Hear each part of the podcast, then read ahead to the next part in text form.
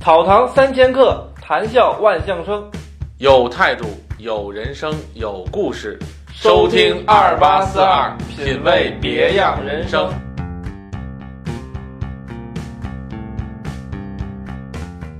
做一名幼师需要什么资历呢？对学历又有什么要求呢？他说不可能，我们家孩子可懒了，怎么怎么着的？没有，这是有国家规定的嘛？他可能在家跟在幼儿园真的是不一样。我看了之后，我心里特别难受。公立幼儿园和民办那种，或者说私立幼儿园，它有什么区别吗？大家好，欢迎收听二八四二，我是二八。随着二胎时代的来临，最近几年新生儿的数量逐年增长，二胎政策的开放带来了新生儿的婴儿潮。孩子出生后，学前教育问题将该如何解决？有些家长甚至说，入托难，难于上大学。无论是公立幼儿园还是私立幼儿园，招生季都大大提前了，有的甚至提前到了前一年的冬天。在这种情况下，开放政策后入园难的程度可想而知。同时，幼儿园教师的缺口也是巨大的。与此同时，启蒙教育在生活中被人们越来越看重，而幼儿教师也变成了教师队伍中不可或缺的重要力量。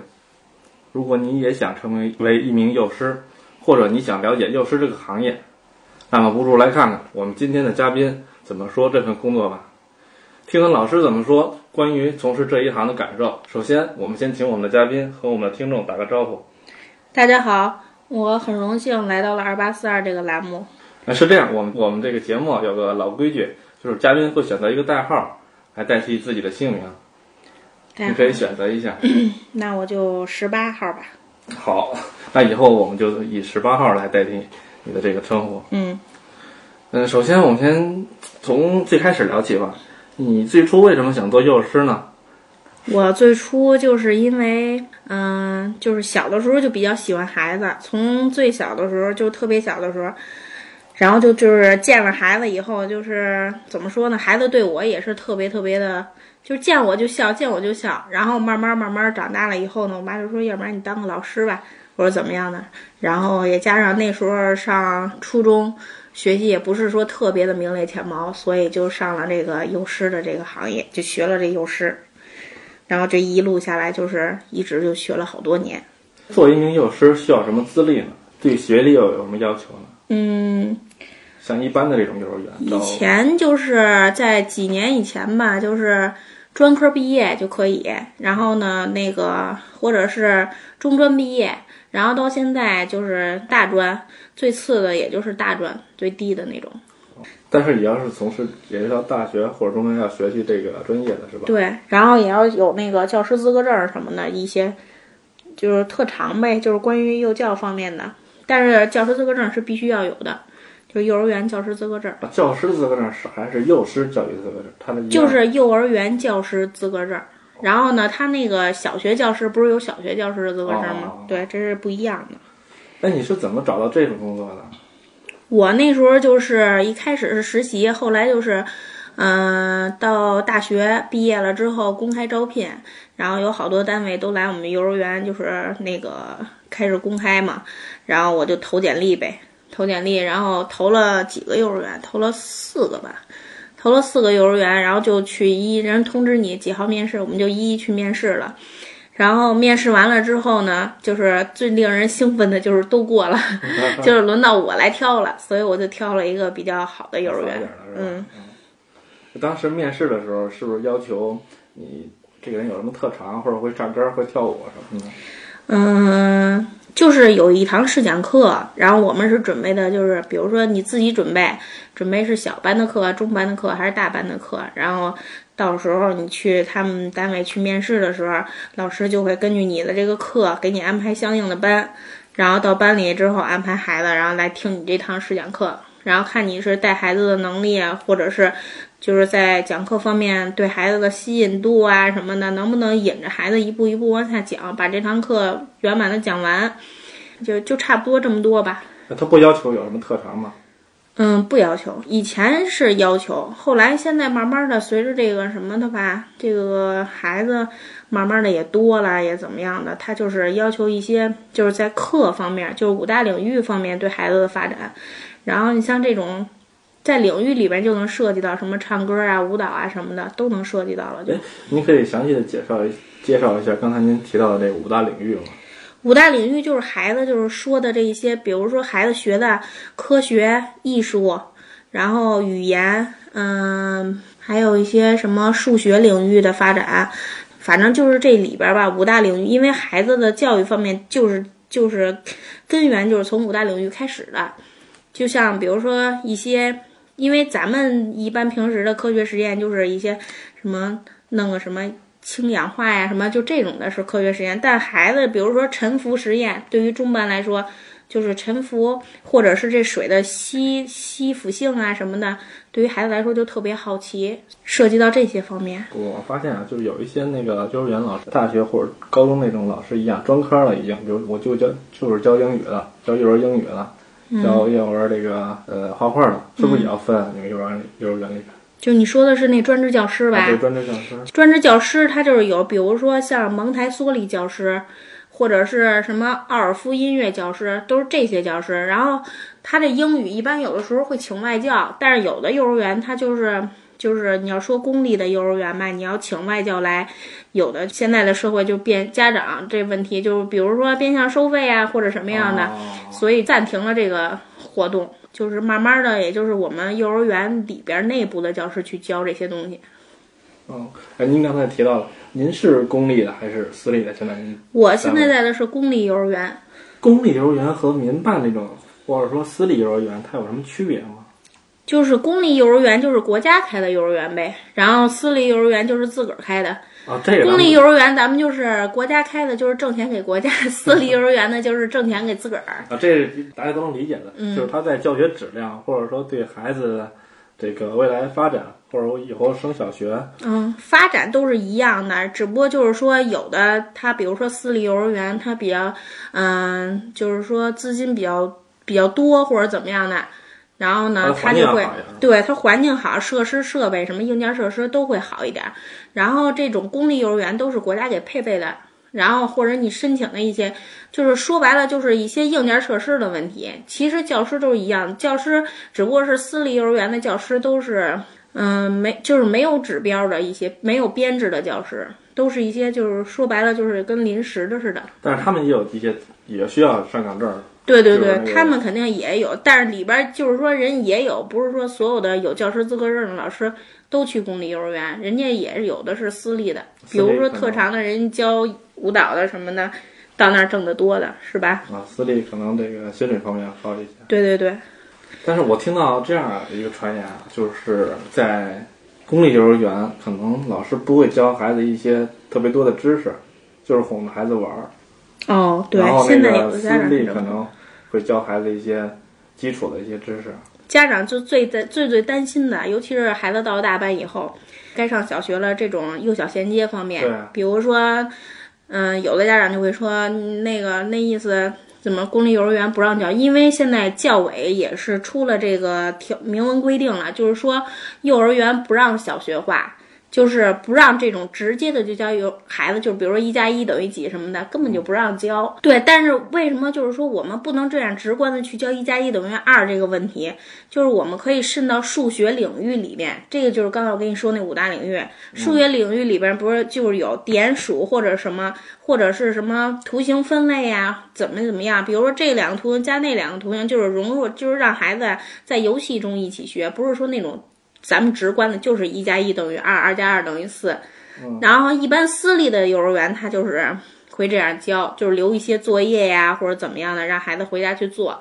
这就是可能公立跟私立的区别，也有很多家长就是说，就是为了这个，所以去选择了私立而不来公立的原因。啊，公立幼儿园可能相对于托费啊，便那个价格要便宜一点。对，因为它是国家办的嘛，都是比较比较亲民的、人性化一点的。还有一个啊，就是你像有一些公立幼儿园，是不是和当地的小学有一些衔接？然后你在我这儿上那个公立幼儿园，上这儿上幼儿园，然后直接可以有一些优惠的条件，直接去了当地的小学，嗯，是不是？没有没有，嗯就是现在不是都划片儿嘛，对然后呢，就是你这个你们家在哪儿或者怎么样的，然后就能上哪儿的小学。现在没有，就是说你只要在我这儿上了幼儿园，你就能上哪哪个小学，没有，这是不是有一些潜规则在里面？没有，这是国家规定的嘛。哦，之前反正就是一直也是是完全两个不挂钩的那什么嘛。因为小学跟初中好好像有这样的这个，对，那个是九年义务教育嘛。有这样的一个在里边。作为一个幼师，你的主要职责是什么？描述一下你一天的这个工作流程，大概的。行，我在嗯我们幼儿园就是担任的，也就是最，也不是说特别高吧，就是一个小班长，就是一个班级里的一个班长的一个职位。班主任这个。对对对，班主任的职职位。然后呢，首先就是班主任职位吧，你就得得管孩子，这就全班所有孩子加上所有全班的所有事儿，园里的甭管是家长方面的所有的事儿都是来你来管。说这些流程就是，比如说早上起来早来园接待，不是说就是说简单的就是哎早上好，就是说孩子简单的早早上好啊什么的就完了。同时还要检查孩子有没有带一些危险品带到幼儿园呀，因为现在有的，比如说像那个新新入园的孩子，他就容易兜里揣一些什么小玩具啊什么的，或者是一些比较危险的、尖锐的一点儿玩具，我们都要就是检查出来，因为怕到时候孩子如果要真的在幼儿园受伤了或怎么样的，对孩子来说造成一种伤害。嗯。然后呢，还要就是说检查孩子就是，比如说有没有什么手足口啊，或者是有没有一些疾病啊。量体温。对对对对对。然后呢，就是一些早来园的一些流程嘛。就是反正就是跟家长有一个家园公寓的一个沟通，早上来园的时候，家长也会比如说孩子昨天有什么不舒服啦什么的，他会早上起来告诉你，然后今天你可以着重的盯着哪个哪个孩子，然后到八点左右吧就该吃早饭了，然后孩子就会小便洗手，然后吃早饭，吃完早饭九点就开始教育活动了，教育活动就是刚才我说那五大领域里边的，有社会呀，有什么。嗯，数学呀，然后艺术啊，等等等方面，这不是就是说一天都把它上完，只不过就是说你今天上，比如说艺术领域的，艺术领域包含美术啊，或者是唱歌跳舞啊，这都属于艺术里边音乐里边的。然后上完了以后，然后差不多就是九点半、九点半左右吧。嗯。孩子又要小便、洗手、喝水了。小便、洗手、喝水，十点左右就该准备户外活动了。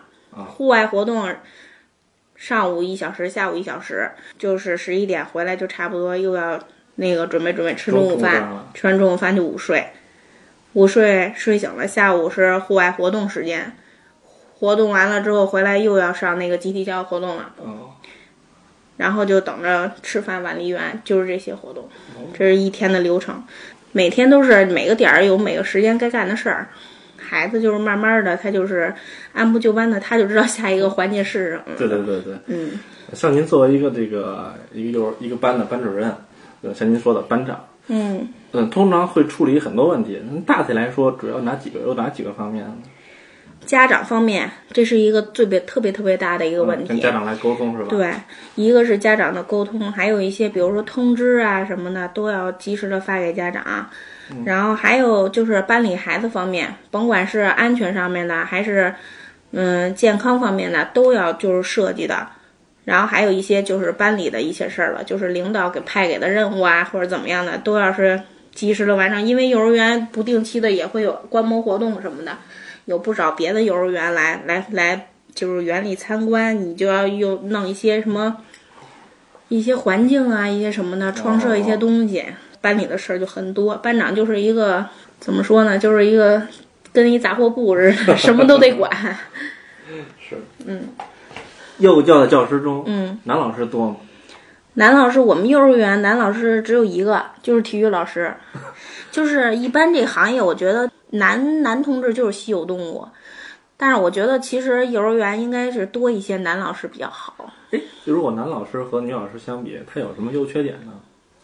优点我觉得就是，嗯，男老师可以教孩子们更多的一些关于阳刚方面的一些东西，就是女老师可能是对这些那个阳，这是阳刚之气啊什么的，可能比较欠缺一点。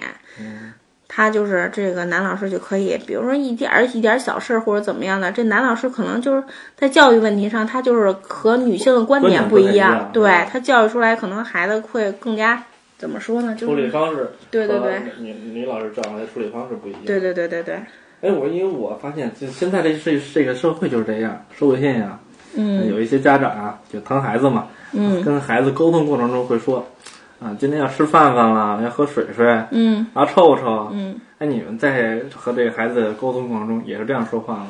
我我们不，我们就是有没有我们就是小便大便。是这样的，然后就是所有的孩子都一致统一，因为他在这个环境下慢慢慢慢的他就会习惯的。然后所有的有的时候家长就说，我一说他们家孩子在幼儿园又干这又干那个的，老给老师帮忙。他说不可能，我们家孩子可懒了，怎么怎么着的。我说真的没有，我说他在幼儿园，他所以就是说有的孩子他不是说在家跟在幼儿园是一个样子的，他可能在家跟在幼儿园真的是不一样。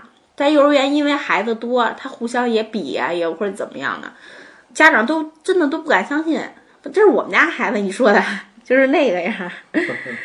反正就是相信孩子吧，我觉得这孩子的适应能力是最强的。对对对，嗯幼儿教师是否应该让小朋友怕自己呢？嗯，怎么能说是怕呀？我觉得就是幼儿园吧，他是干什么都有规则、有规矩。然后比如说这件事儿，我要那个，我现在要搬起小椅子，要干嘛？从这间屋走到这间屋，那有大部分孩子都会听你的那个口令去走到这间屋。那即使就是说他不想走或者怎么样，他也会就是说搬着椅子跟着大大步，因为孩子他肯定就是他看什么人就是学什么，他没有那么多是不是？咱们想的是思想特别复杂或者怎么样，我不搬，我不怎么怎么样，大家都在做，他也就是随之耳耳濡目染就做了，跟着。所以他也不会怕你，而且我们都是，嗯、就是从小班，甭管是小班、中班、大班，都是游戏化的一日生活。就是不是说，哎呀，我们现在赶紧的啊，搬椅子赶紧过去或者怎么样，就像男士说话特别大白话对对对，不是军事化管理。我们比如说，哎呀，咱们现在开起小火车啦，怎么怎么样，孩子就会融入那个情景，他也愿意跟着您一起做。哎，有没有对孩子做过什么错的事情？比如说他犯了一个错，嗯，您批评他一顿，然后后来发现他们本来就没有错，是您理解错了，你又怎么处理这件事儿呢？就是骂错孩子了，属于骂错孩子，首先是不能骂的，然后呢，就是就像这种骂呀、什么体罚呀，就是一般孩子嘛，他犯了错，都咱们都是第一就是批评教育，像这种体罚或变相体罚，这个是幼儿园的禁忌。那既然骂错孩子，或者就是您所谓的说骂错孩子或者怎么着，就是等于说冤枉人家了呗。是啊冤枉人家了。那老师就应该提出，首先先要反思，嗯。先要反思自己为什么就是说这件事情是你是误会人家了，嗯。肯定是在你的这个工作上面是有你的疏忽的地方。其次就是要给孩子道歉，是是，您刚才提到这个体罚，嗯。海体罚这个事情，因为现在这个社会上出了好多这个幼儿园方面的这个丑闻啊，就有一些监控拍到的，或者说在孩子回来和家长说的，在学校的一些事情，因为新闻上有好多这种不好的事情，打孩子，然后拿针扎呀或者怎样的，嗯嗯。您对这件事怎么看？我觉得那些都不是专业的幼儿教师，就是我看了之后，我心里特别难受。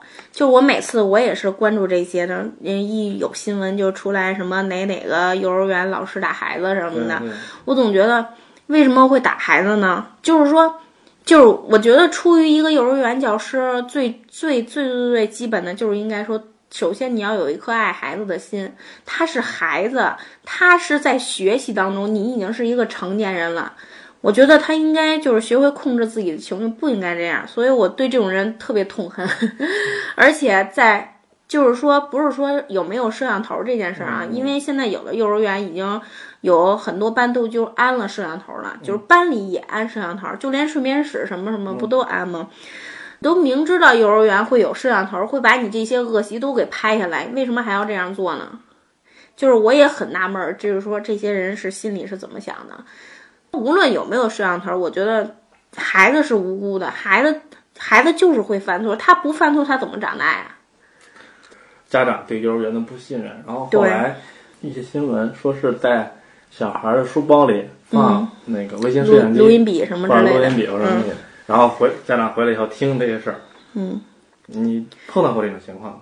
我没有碰到过，就是因为，但是我听说过，然后别的幼儿园也发生过这些事儿。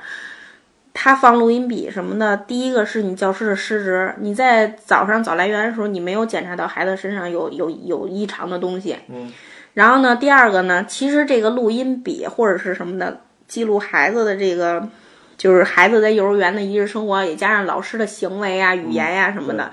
其实我觉得一些家长吧，就应该理解孩子，也理解老师，因为孩子那么多，一个班三十几个孩子，三个老师来看，不一定就是说我我不能说所有的孩子都能照顾到，但是大部分孩子他是属于听着老师的口令，他是听话的。有个别的孩子就是说相应的是比较一些调皮捣蛋的，嗯，就是比较活泼一点的，我们就得是加强防范，就是。就是重点监护对象，因为是怕他惹事，怕他怎么样，所以就是说可能会关注点多一点。但是有的时候呢，教师也会就是说，不是说每次都是，教师就是永远都是好脾气，教师也会发脾气。那那这个时候该怎么办？我觉得那这个时候你被记录下来，不是说我们是暴力的，就比如说咱们像咱们说的说脏话骂孩子不的，我们就是。批评教育，你怎么回事啊？那个你这样做对吗？或者怎么样的？可能就是说语言上有一些，就是稍微的过激的地方，对，稍微有一点点过激，也不是说像那种有的被拍到说什么骂孩子呀，或者怎么着的，还有打的声音什么的。我觉得那些都是一些不专业的幼儿园。其实通过这件事啊，就反映出这样一个社会现象：双方的不信任，嗯，对吧？双方的不信任更加重了这件事情的发展。比如说我在。我今天接我的学生来来幼儿园了，发现孩子书包里有这样一个录音笔或者微型摄像机，对，你会心里产生这样一想法：这家家长是不是放在把孩子放我这不放心，来监视我的一行一言一行？我就这种心理，这样双方的这样勾心斗角，这个事情特别不好。但是是不好，但是其实我觉得我也理解家长，因为就是您也有孩子，比如说您也可以说，就是我孩子，比如说进幼儿园了或者怎么样的，你肯定你把孩子托付给一个陌生的老师，你肯定也不信任，因为你也不知道这老师什么样，对吧？得慢慢接触才那什么的，那这接触的时间是不是得需要一个过程啊？这是互相的，反正是咱们我们老师肯定是作为我啊，我不能说所有的老师。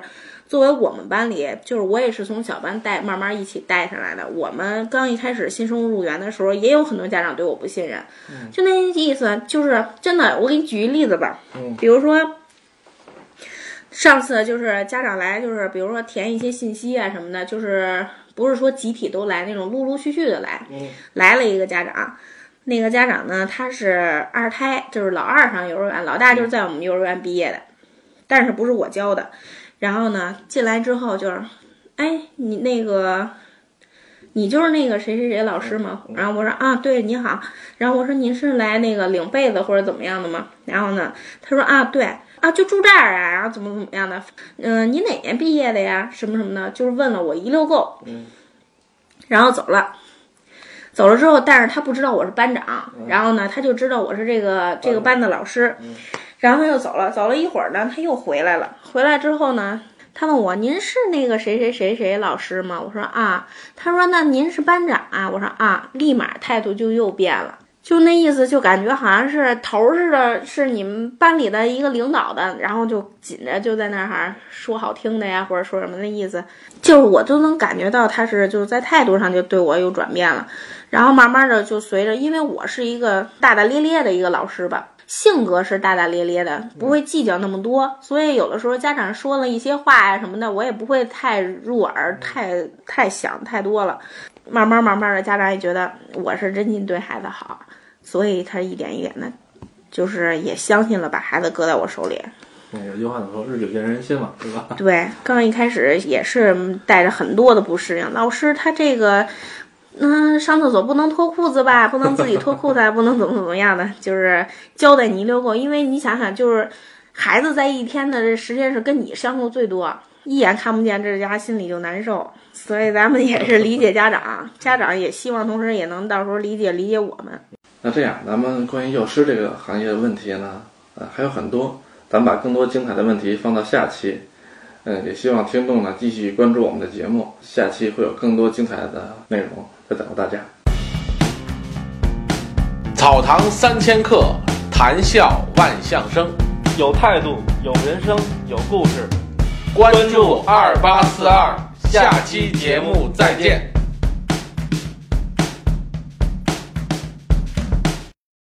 真的，真是就跟小野马似的，一个个都得被驯服了。对，再历练，再学习，还是得多看书。你觉得什么样的性格的人适合做幼师呢？